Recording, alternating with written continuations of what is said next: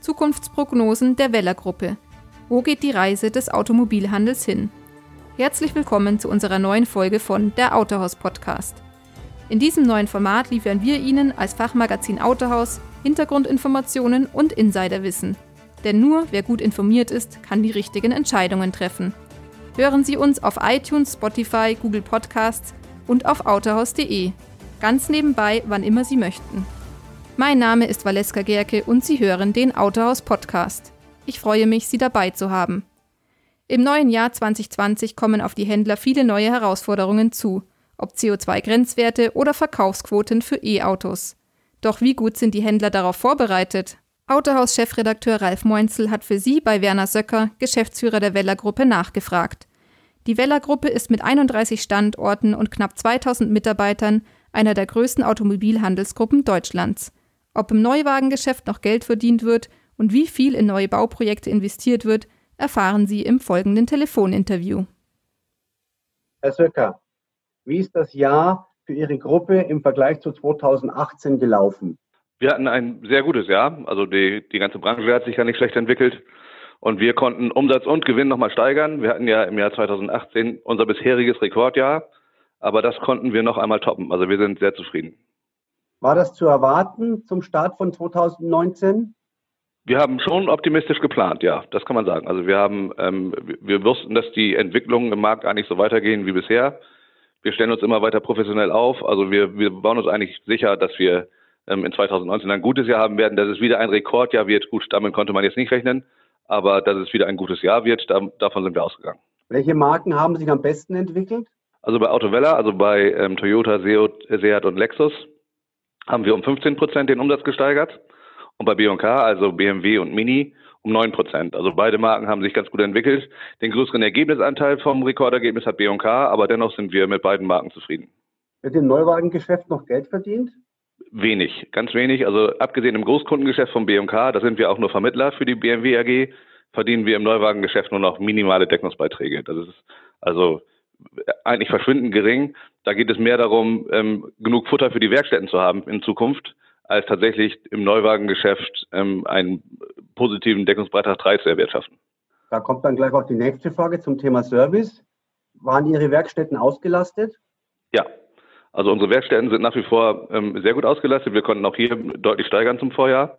Wir suchen auch in fast jeder Filiale Mechatroniker oder Servicetechniker oder auch Karosseriebauer. Also die Entwicklung in der Werkstatt ist sehr gut teilweise natürlich auch getrieben durch Rückrufaktionen des Herstellers. Aber auch ansonsten können wir sagen, dass unsere Werkstätten weiterhin sehr gut ausgelastet sind. Wie hat sich jetzt speziell der Premium-Bereich entwickelt? Also ich meine jetzt BMW, Mini und Lexus. Äh, Lexus macht uns sehr viel Freude. Da haben wir den neuen UX dazu bekommen in diesem Jahr und konnten den Umsatz um 25 Prozent steigern. Zudem haben wir bei Lexus auch noch sehr stabile Margen. Also das ist wirklich eine Marke, die im Premium-Bereich viel Freude bereitet. BMW und Mini konnten wir ebenfalls steigern um 8 Prozent. Ähm, hier erkennen wir auch eindeutig einen Trend zu höherwertigeren Fahrzeugen. Das heißt, die Hersteller haben erkannt, dass wir oder dass der Hersteller mit hochpreisigen Fahrzeugen mehr Geld verdient und schiebt uns mit einigen Systemen in die Richtung, dass auch wir eben höherwertige Fahrzeuge anbieten. Und ähm, das ist ein Teil des Wachstums, aber auch Stückzahlen sind gestiegen. Also ähm, die, der Premium-Bereich hat sich gut entwickelt, sehr gut. Nun gibt es ja in der Regel zwei große Kundengruppen, einmal die Privatkunden und dann die gewerblichen. Wie, hat sich, wie haben sich beide entwickelt? Im Privatkundenbereich merken wir, dass da nicht mehr viel geht. Also wir alle Hersteller haben das auch erkannt und ähm, die ganzen Programme, die es so gibt, laufen eigentlich in Richtung gewerbliches Geschäft. Das heißt, wir haben ähm, im gewerblichen Bereich ordentliche Steigerungen, nicht nur im Großkundenbereich, sondern eben auch gerade bei den kleineren Gewerbetreibenden, wo es, ähm, wie gesagt, Programme gibt der Hersteller und wo wir eben auch gut drauf aufgesprungen sind und wo wir deutliche Wachstumszahlen noch erreichen können. Nun gab es ja gerade im letzten Jahr im gewerblichen Bereich diese sogenannten Plug-in-Hybrids, die ja steuerlich gefördert werden. Wird sich das, die, die Nachfrage fortsetzen 2020? Das glaube ich schon, obwohl einige wirklich verhalten sind. Also wir haben einige Fuhrparks, die haben die gar nicht in die Car Policy mit aufgenommen für ihre Dienstwagentreibenden, weil die gesagt haben, ähm, der, der Spritverbrauch ist uns zu hoch. Und das ist auch schon der Punkt, weswegen auch einige, die jetzt das genutzt haben und die 25, ähm, die 50 Prozent Versteuerung eben für sich gerade privat nutzen, sagen, also in Zukunft weiß ich noch nicht, ob ich das wieder machen möchte. Da natürlich die, ähm, die Firmen keinen privaten Stromanschluss, also bei den äh, Firmenwagennutzern zu Hause einen Stromanschluss hinlegen. Das heißt, zu Hause wird nicht getankt, kein Strom. Und bei den meisten Firmen ist auch auf den Firmengeländen nicht unbedingt eine Elektroladesäule, sodass der Strom in den Plug-in-Hybrids fast nur durch fossile Brennstoffe erzeugt wird. Das macht natürlich nicht viel Sinn. Zudem ist es ja zu 99 Prozent von Benzinern angetrieben. Und ähm, die Benziner haben nun mal einen höheren Verbrauch als die Dieselmotoren. Und die Batterie muss irgendwo hin. Das heißt, der Tank ist in der Regel kleiner als bei normalen Fahrzeugen, sodass die Dienstwagennutzer, die viel fahren, und das sind ja normal meistens Dienstwagennutzer, sagen, also das ist zwar ganz lustig mit diesen 0, äh, also mit diesen 50 Prozent Versteuerung, aber ich muss nur noch tanken, weil mein Auto verbraucht mehr Sprit und ich habe weniger Tank. Also da müssen wir mal gucken, wo es hingeht. Es kommen ja jetzt immer mehr Modelle auf den Markt, die eine Steckdose haben. Von daher wird das das ein bisschen ausgleichen. Aber bei vielen ist auch die Euphorie etwas gebremst. Nun soll ja 2020 das erste Jahr der E-Mobilität werden. Sind Sie darauf genügend vorbereitet? Ja, also wir haben, äh, die Mechaniker sind ausgebildet auf Hochvolttechnik, unsere Verkäufer ja schon seit längerer Zeit. Ladesäulen sind auch überall da. Also wir, wir, was da auch immer kommt, wir werden es bedienen können. Werden Sie genügend rein äh, batteriebetriebene Fahrzeuge zur Verfügung haben? Also wir haben, wir bekommen ja im nächsten Jahr schon Anfang des Jahres den Mini SE. Da haben wir eine sehr starke Nachfrage. Da werden wir auch genug Fahrzeuge bekommen. Das heißt, da haben wir schon viele Fahrzeuge verkauft, obwohl das Fahrzeug ja noch gar nicht da ist. Beim i3 glauben wir, dass es ein bisschen zurückgehen wird mit der Nachfrage, da der Hersteller da versucht, so ein bisschen das Restwertrisiko vom Hersteller zum Handel zu verschieben. Da könnte es sein, dass es ein bisschen weniger wird. Ansonsten bei unseren Marken kommt ja der rein elektrische X3 bei BMW oder auch der Lexus UX als rein elektrisches Fahrzeug. Die kommen ja erst recht spät in 2020. Von daher wird da noch nicht so viel sein. Aber wir denken schon, dass wir die Nachfrage befriedigen können. Gehen Sie davon aus, dass die Hersteller ihre CO2-Vorgaben erreichen werden? Ich denke, dem bleibt nichts anderes übrig. Ne? Also die, die werden schon alles versuchen, das zu machen. Ähm, sei es denn mit Programmen für den, für den Handel. Ähm, aber man merkt schon, dass ähm, alle natürlich sehr nervös sind und dass ähm, auch viel passieren wird, um uns da sozusagen hinzudrücken. Kann es sein, dass es künftig da sogar entsprechende Vorgaben gibt? Mit Sicherheit. Also wir rechnen fest damit, dass wir im, im Bonusprogramm ähm, oder über welchen Weg auch immer vom Hersteller Vorgaben kriegen werden, die wir erfüllen werden müssen, um weiterhin profitabel zu sein.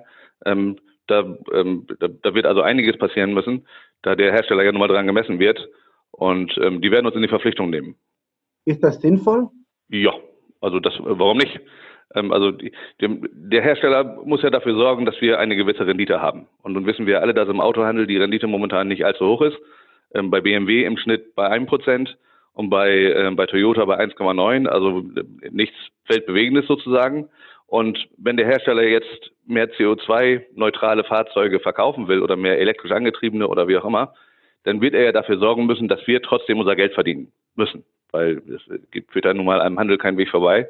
Und, ähm, und von daher, wenn der Hersteller da Not bekommt oder Druck bekommt, kann das für uns eigentlich sogar nur von Vorteil sein, ähm, weil er uns, wie gesagt, an dem äh, ganzen Spiel ähm, partizipieren lassen muss. Und ähm, das hat die Vergangenheit eigentlich immer gezeigt, wenn der Hersteller Druck hat, dann profitiert der Handel. Sind Investitionen geplant bei der Weller-Gruppe im Bau, im Bau Steine und Erden?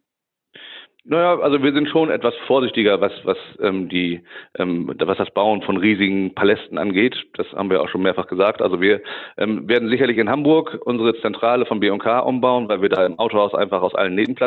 Da werden wir uns erweitern, ein Parkhaus bauen und so weiter. Ähm, vielleicht investieren wir auch in Gebrauchwagenplätze, wo wir, wo wir momentan noch nicht mit B&K sind, vom, vom Dienstwagenprogramm etwas ähm, profitieren wollen. Aber ähm, ansonsten haben wir auch in den letzten Jahren bei beiden, bei beiden Marken schon recht viel investiert, sei es denn vom Hersteller getrieben oder sei es auch von uns getrieben. Also es wird da moderat was passieren, aber wir haben jetzt keine großen Investitionen geplant. Wie gesagt, bis auf diesen ähm, Umbau in, in Hamburg von B&K. Wie lauten Ihre Erwartungen für 2020 insgesamt? Also wir sind nach wie vor positiv gestimmt. Leicht ist das Geschäft ja nie. Also dass, ähm, dass es jetzt von alleine geht, ist ja sowieso nicht so. Und wir ähm, sind schon genauso positiv optimistisch wie für das Jahr 2019. Ich wüsste nicht, was jetzt großartig passieren soll, dass es schlechter wird. Wir stellen uns in der Digitalisierung immer breiter auf. Dadurch wird es Chancen im Markt geben, die viele noch nicht nutzen, die wir nutzen wollen. Wir werden jetzt ähm, im Dezember noch mit, ähm, mit dem Online-Vertrieb ähm, starten, dass man also wirklich vom Sofa aus einen Neuwagen bei uns kaufen kann, inklusive Finanzierung, Versicherung und Zulassung und so weiter. Ähm, da werden, wird das eine oder andere passieren. Der Markt an sich wird, glaube ich, nicht nachgeben. Die Prognosen sind zwar etwas verhaltener für, die, für nächstes Jahr als für dieses Jahr, aber Anfang 2019 waren die Prognosen genauso wie für 2020. Also von daher denken wir schon, dass der Markt einiges an Chancen gibt und wir, ähm, und wir die auch nutzen können. Also wir sind äh, sehr gut aufgestellt und von daher machen wir uns keine Sorgen. Wir freuen uns auf 2020. Lieber Herr Söcker, herzlichen Dank.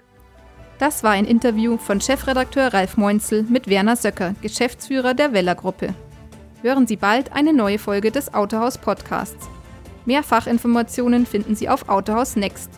Unser digitales Informations- und Weiterbildungsportal ist für unsere Abonnenten kostenlos. Hier finden Sie neben Artikeln und News auch Videokurse und Web-based Trainings. Suchen, finden und teilen Sie hier Ihr Wissen. Wenn Sie noch kein Autohaus-Abonnent sind, können Sie Autohaus Next auch zwei Monate kostenlos testen unter next.autohaus.de. Viel Spaß mit unserer Weiterbildung!